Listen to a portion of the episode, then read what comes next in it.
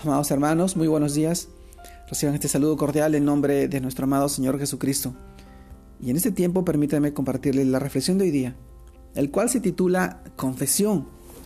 Esto nos lleva a reflexionar en el pasaje del libro del 1 de Juan, capítulo 1, versículo 9, el cual nos dice, si confesamos nuestros pecados, Él es fiel y justo para perdonar nuestros pecados y limpiarnos de toda maldad.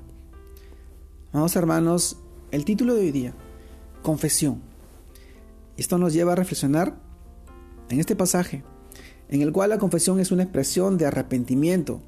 No se trata de un acto de penitencia o de vergüenza, sino mejor de una acción de humildad, donde nos ponemos de acuerdo con Dios, en que aquello que hicimos estuvo en contra de su voluntad y es pecado, pero también de reconocer que nada diferente a nuestra fe en Cristo podemos hacer o tener para ser declarados justos delante de Él.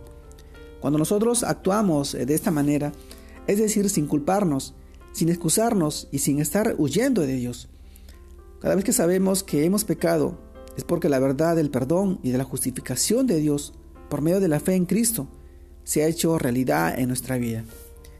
Y es precisamente a esto a lo que estamos llamados a confesar, que lo hemos hecho.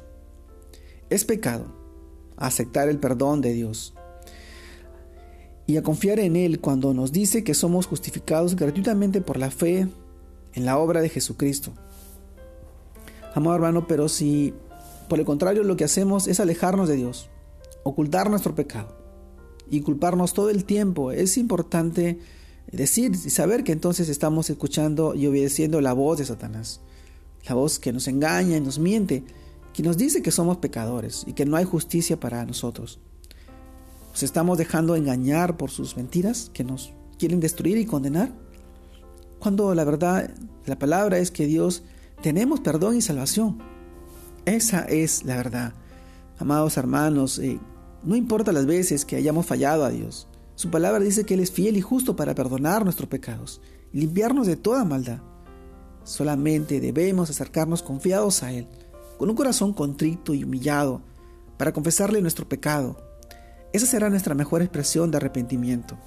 Como hijos amados, debemos apropiarnos de lo que nuestro Padre nos ha dado, gracias a nuestra fe en su Hijo, en el cual fue entregado por nuestras transgresiones y resucitado para nuestra justificación. Amados hermanos, este tiempo es tiempo de limpiarnos de toda maldad. Es tiempo de que el Señor pueda obrar en nuestras vidas y solamente lo podemos hacer si confesamos nuestros pecados, si confesamos todo lo que estamos haciendo, pecando, alejándonos de Dios. El pecado separa al hombre de Dios, porque Dios no mira con agrado el pecado, pero ama al pecador y quiere que él sea arrepentimiento, que él, sea, que se arrepienta de su pecado y que pueda encontrar justificación y salvación a través de su amado Hijo. Hoy, en este tiempo, si tú has permitido que el pecado contamine tu vida, acércate a Dios, acércate al Señor Jesús. Él te puede limpiar y te puede sanar y te puede, y te puede dar salvación y vida eterna y justificar tu pecado.